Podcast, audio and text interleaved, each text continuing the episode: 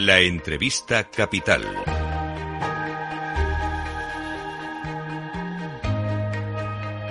Luis Vicente Muñoz. ¿Qué contrastes nos muestra el mercado? Esa tranquilidad que parecen mostrar los índices muy cerca de sus máximos históricos, algunos de los más importantes del mundo, sin corrección a la vista. Hoy mismo los futuros vienen muy claros, lo estamos viendo en las pantallas, aunque no deja de asombrarnos que el Bitcoin esté pulverizando sus récords históricos, superando los 63.100 dólares en este instante en el que estamos mirando las pantallas y en el que saludamos y damos la bienvenida a Capital Radio a nuestra invitada capital, a Elena Domecq, que es subdirectora de estrategia de JP Morgan Asset Management para España y Portugal.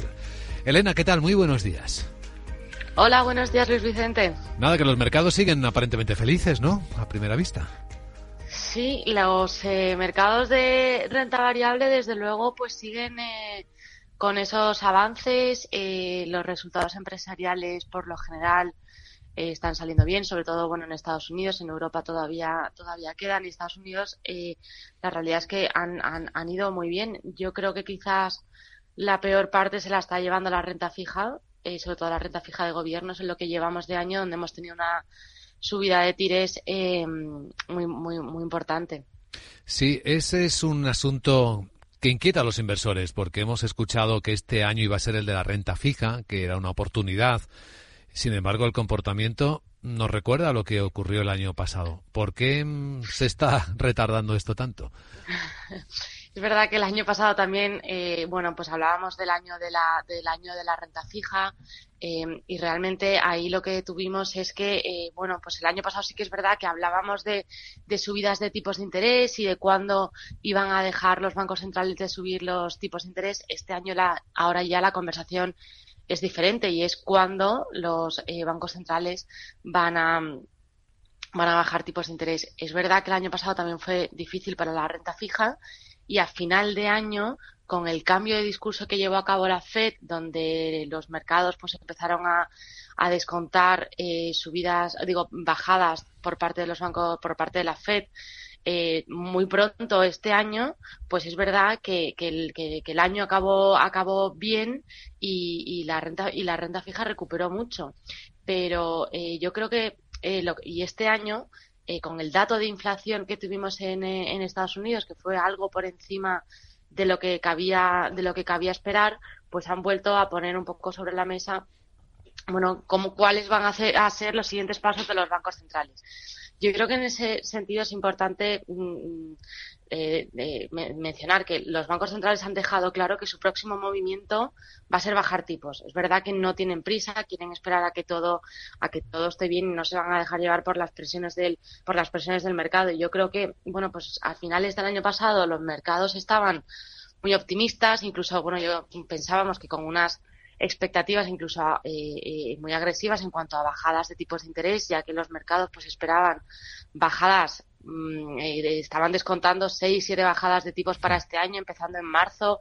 Eso es la realidad que nosotros siempre nos pensó que nos pensábamos que era algo bastante optimista. Y, ahora con, eh, con todo lo que está pasando este principio de este año, pues sí que pensamos que bueno que, que los mercados ahora están eh, teniendo unas expectativas que desde luego son más realistas. Y ahora nosotros, bueno, pues sí que estamos más en línea con esas, con esas expectativas. Ahora, bueno, pues el mercado está descontando que, que habrá entre mm, tres, eh, dos, tres, cuatro bajadas para este año empezando en junio.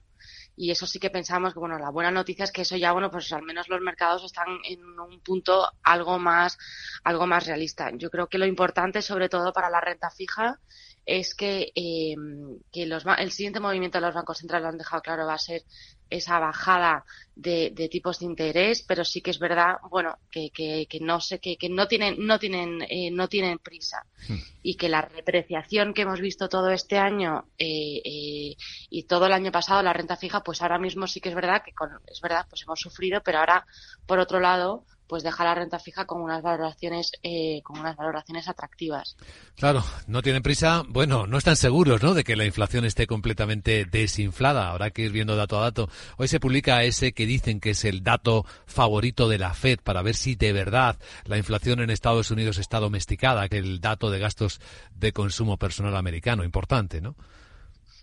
Sí, yo creo que desde el punto de vista de inflación, que ya lo, hemos, lo, lo, lo, lo hablamos mucho, eh, eh, y es que es, una, es, es el principal riesgo que, que, tenemos, que tenemos ahora, mm, yo creo que también aquí hay que tener en cuenta eh, eh todo el de dónde venimos y, dónde estamos ahora mismo. El año pasado eh, hablábamos de unos niveles de inflación de, de, unos niveles altísimos, de en torno al 8, algo mayor incluso en, en Europa, y llevamos un recorrido muy, muy largo y, y, la, donde la inflación ha continuado esa tendencia eh, a la baja. Ese entorno de tipos más altos pues ha ayudado a bajar eh, la inflación. Es verdad que todavía no, no, estamos donde los bancos centrales quieren que estemos y en ese objetivo del, del 2% y que todavía queda y que todavía no está toda la, mm, eh, la inflación, todo lo controlado que, que, que se, que, se querría estar. Pero yo creo que lo que hay que tener en cuenta es bueno, es que vamos, vamos nosotros pensamos que vamos por el buen camino. Debería, la inflación debería continuar esa tendencia a la baja. Es verdad que a lo mejor el camino no es eh, un camino fácil y quizás algo, algo volátil, pero en general vemos que la inflación debería continuar esa tendencia, esa tendencia a la baja. La otra parte de la historia poderosa en los mercados, Elena, es como unas pocas empresas tecnológicas son las que se están llevando prácticamente el grueso de la subida real, ¿no? De la renta variable. ¿Les quedará espacio para seguir sosteniendo esa, esa subida? es verdad que el año pasado eh, las, las, rentabilidades, sobre todo en Estados Unidos, estuvieron muy concentradas en muy pocas compañías, en, las siete, lo que llamábamos esto, los, siete magníficos. Yo creo que los resultados que hemos visto ahora en enero de estas compañías, pues eh, le han... Eh, le han dado la razón, digamos, a ese, a ese rally con unos resultados que han sido, que han sido muy buenos, sobre todo, bueno, para, para algunas, para, para cinco de ellas, que era lo que se habla de los cinco favoritos y demás. Yo creo que estas compañías eh, tienen motivos para seguir haciéndolo bien, porque al final están llevando a cabo unas eh, tecnologías que están en, en, en estados iniciales y que todavía hay muchas cosas que, que, que, se pueden que se pueden hacer y estas compañías tienen motivos para seguir haciéndolo bien. Yo creo que es verdad que hay que ser selectivos. De la misma manera que el año pasado hablábamos de siete y ahora quizás a lo mejor pues son los cinco favoritos, pues es verdad que, que, que bueno, como todo, pues ahí mismo estamos en un entorno donde hay que ser muy selectivos, tener una gestión activa, donde hay que analizar muy bien, eh, muy bien las compañías y ver realmente cuáles son las que lo pueden hacer bien y lo pueden hacer mal.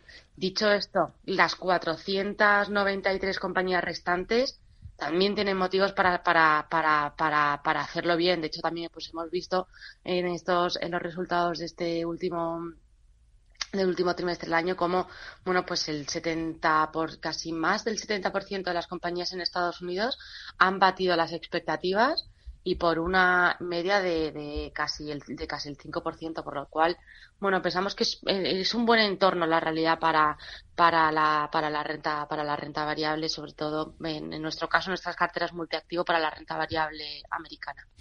Esa es una pregunta práctica que siempre nos gusta hacer, ¿no? ¿Cómo se puede aprovechar ese escenario? ¿Qué tipo de fondos o qué nombres tienen los fondos eh, que actúan en este tipo de gestión activa eh, seleccionando bien los activos y el riesgo? Pues mira, ahora que como hablábamos sobre todo de renta variable eh, eh, americana, voy a recordar eh, un fondo eh, de renta variable americana que es el JP Morgan US Select, donde lo que se hace es, dentro de esas 500 compañías en Estados Unidos, pues seleccionar las 50, 60 compañías que realmente pensamos que son las que lo van a hacer, lo van a hacer bien es un fondo que se gestiona con un, una desviación frente al índice de referencia muy pequeña, es decir, por sectores va a tener muy pocas, muy pocas, eh, des, muy pocas desviaciones, pero realmente va a seleccionar aquellas compañías que están posicionadas para hacerlo bien en los, en los, en los próximos meses y años.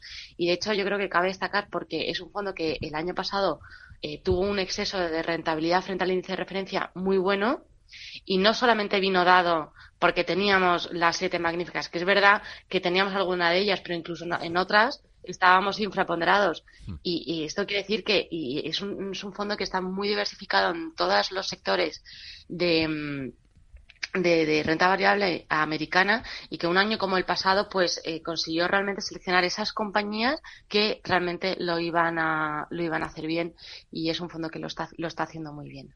Pues Elena Domecq, su directora de estrategia de JP Morgan es semanal para España y Portugal. Gracias por compartir esta visión en Capital Radio. Que vaya el día lo mejor posible. Gracias igualmente.